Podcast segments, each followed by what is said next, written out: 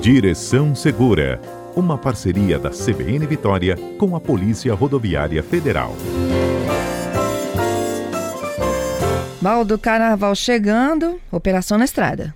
Exatamente, Fernanda. É, a gente sabe que para a PRF é, esse período de carnaval ele é o de maior aumento de, de fluxo de veículos nas rodovias federais, né?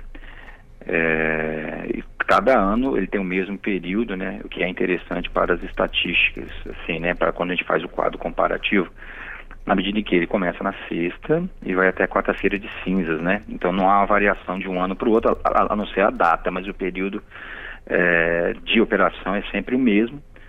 Né? E a gente sabe que o fluxo de veículos aqui no Espírito Santo, sejam veículos vindos de, de Minas Gerais ou Brasília para o litoral, ou veículos que usam a rodovia federal no Espírito Santo indo para o sul da Bahia, vindo de outros estados também, né, aumenta muito, principalmente vindo indo para o sul da Bahia, vindo de São Paulo, Rio ou de outros estados. E vice-versa também, né, vindo do Nordeste em direção ao, ao Sudeste de maneira geral. Uhum. Então nós temos um aumento de fluxo que alcança todas as nossas rodovias, né? Não uma especificamente ou, ou outra, né? Tanto a BR-101 como a 262, as principais, né? 259, há um, um, um perceptível aumento no volume de trânsito, né? Notadamente na sexta-feira, né? A partir do período da vespertino, no sábado, né? Até 14, 15 horas, assim. O sábado pela manhã, então, costuma ser um, um período, assim, de, ma de maior fluxo, no sábado pela manhã, muito grande. E a volta, na terça-feira, à tarde, né, a partir das 14, 15 horas. E quem pode na quarta também, né, que até meio-dia, é quarta-feira de cinzas, nós temos o, um feriado até, até o meio-dia, né? Muita Exatamente. Na manhã da quarta-feira. E outros, quem pode, estica até o outro domingo. Né? Aí, então, o outro final de semana também é de, de atenção, né? Então, Fernanda, a PRF estará é, é, reforçando a fiscalização né, nesse período, que é um período assim, clássico, vamos dizer assim, para a nossa instituição. Nós teremos é, policiais convocados no horário de folga, teremos também policiais que desempenham atividades administrativas reforçando o policiamento, além de algum, algum reforço de, de, de, policiais de outra, de outra unidade da federação que estará ajudando a, a, nos ajudando aqui no nosso estado.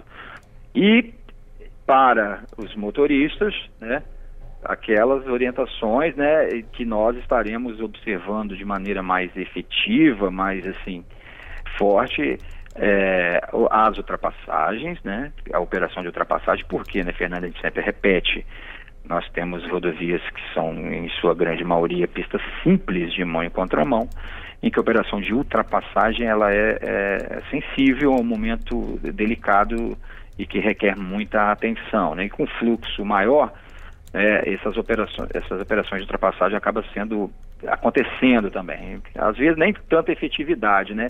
O que, que eu quero dizer com isso? Quando o fluxo está maior, às vezes você não ganha nem espaço e nem tempo que, que, que justifique talvez algum tipo de ultrapassagem, principalmente quando o fluxo estiver mais intenso, tiver aquelas filas, aquelas longas filas. Mas as viaturas estarão dispostas no trecho e estarão observando as ultrapassagens, né, que são um momento muito delicado, né, e perigoso, né, na medida em que por ser pista simples de mão e contramão, uma, uma, uma ultrapassagem proibida ou mal calculada pode redundar na colisão frontal, como a gente sempre fala, repete e nunca demais é o tipo de acidente que tem maior grau de, de produção de vítimas e infelizmente de óbitos. Né? Sim. Outro ponto, né, já me adiantando, né, é que a PRF irá usar os radares portáteis né, às vezes chamado de móveis, sim, né, estaremos, né, é, desde o último 20 de, 20 de dezembro, né, do, do ano passado, né, por força de uma ação judicial, a PRF voltou a utilizar os radares chamados portáteis e eles também estarão sendo utilizados na, nessa operação, já foi utilizado na operação é, Natal, também Ano Novo, e será usado agora durante é, o Carnaval, na medida em que o excesso de velocidade junto com a ultrapassagem também é um tipo de infração muito comum e que redunda em acidentes. E o terceiro tipo de infração é a questão da alcoolemia, né, Fernando? Infelizmente, é, o carnaval ele tem uma característica de, de haver excessos, né? Não só no excesso de velocidade de ultrapassagem, mas também no consumo de álcool. Isso é geral, vamos dizer assim. É um período e que é som alto, às vezes muito desrespeito à lei de silêncio, né? É, não há, o que as pessoas têm que entender é que não há flexibilização né, das normas, né, é, durante esse período, né? As normas continuam as mesmas, mas por ser um é, período de festa, de alegria e tal, infelizmente muitas pessoas acabam passando do ponto, excedendo literalmente em vários pontos né? principalmente na bebida, não necessariamente dirigindo, né?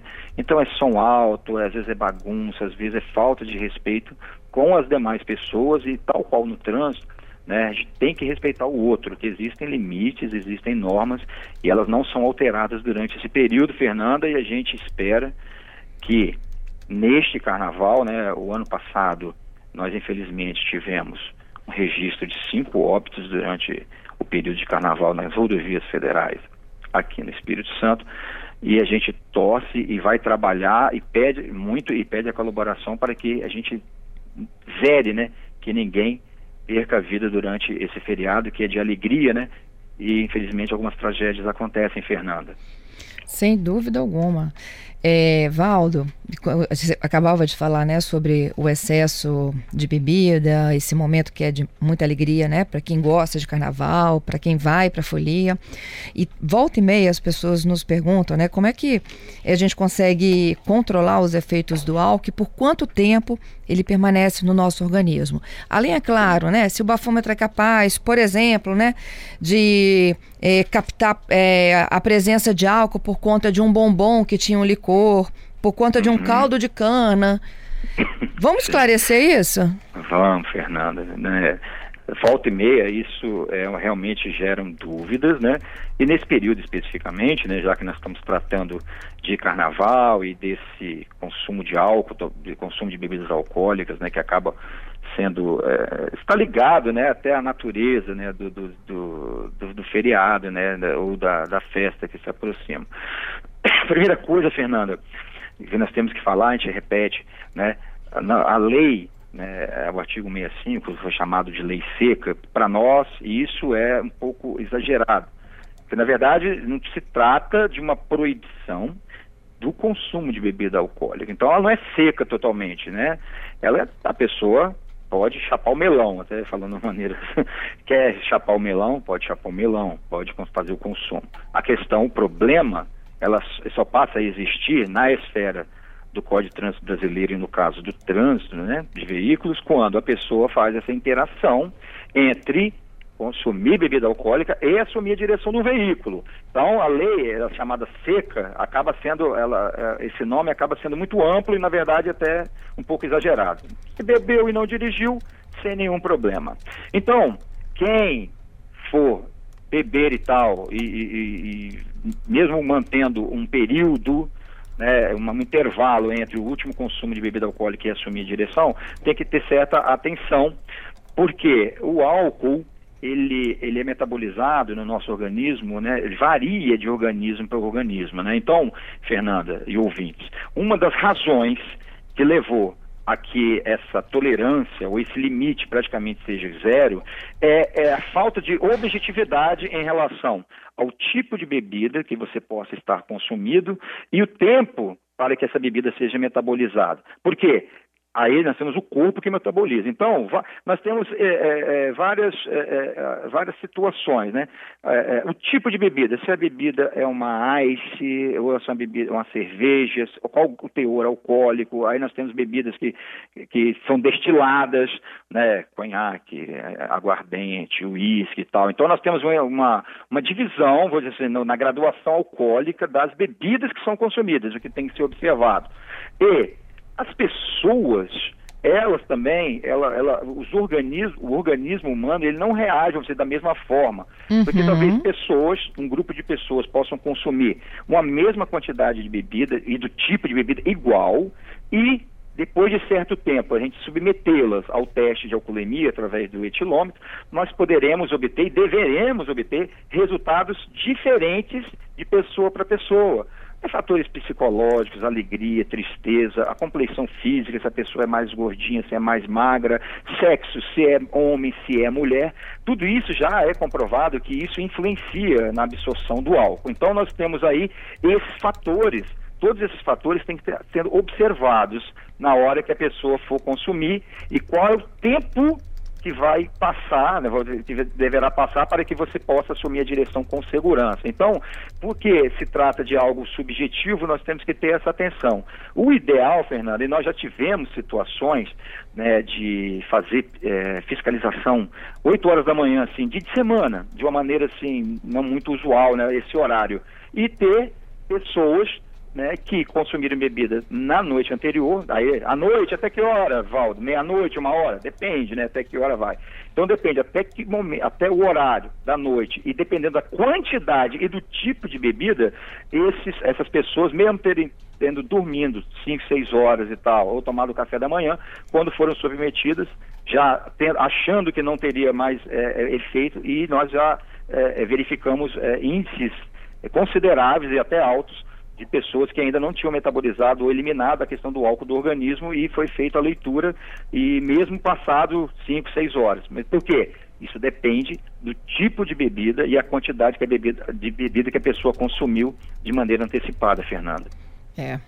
é quando você fala aí, né, que a, o comportamento pode ser diferente, é porque tem muito a ver também com é, peso, não é mesmo, Valdo? Sim, peso, peso, né, é, o estado psicológico, às vezes, é, tipo assim, a pessoa está alegre, ou a pessoa está triste, né? Ou tá, né? Às vezes a pessoa muito triste e tal vai querer tomar um pouquinho a mais. Às vezes o efeito entre o estado psicológico de alegria, tristeza, pode também é, influenciar nessa absorção. Às vezes até no consumo, né? Às vezes a pessoa está mais triste, bebe mais. E depende do tipo de bebida que ela vai tomar. Se a pessoa é mais magrinha, ou é mais forte, ou se tem costume de beber ou não a pessoa já bebe com certa regularidade, outras nem tanto, e aí bebe. Né? Eu, particularmente, não consumo álcool, mas se eu beber, eu fico tonto rapidinho com qualquer quantidade. Um exemplo, talvez igual a mim, tem várias pessoas aí, né, que, que se vão tomar, aí se anima e, bebe. Ah, não, não, não, é, não tem costume e vai beber. Certamente os efeitos né, vão aparecer mais rápido e talvez demore mais a passar, Fernando. Então, isso tudo tem que ser levado em consideração.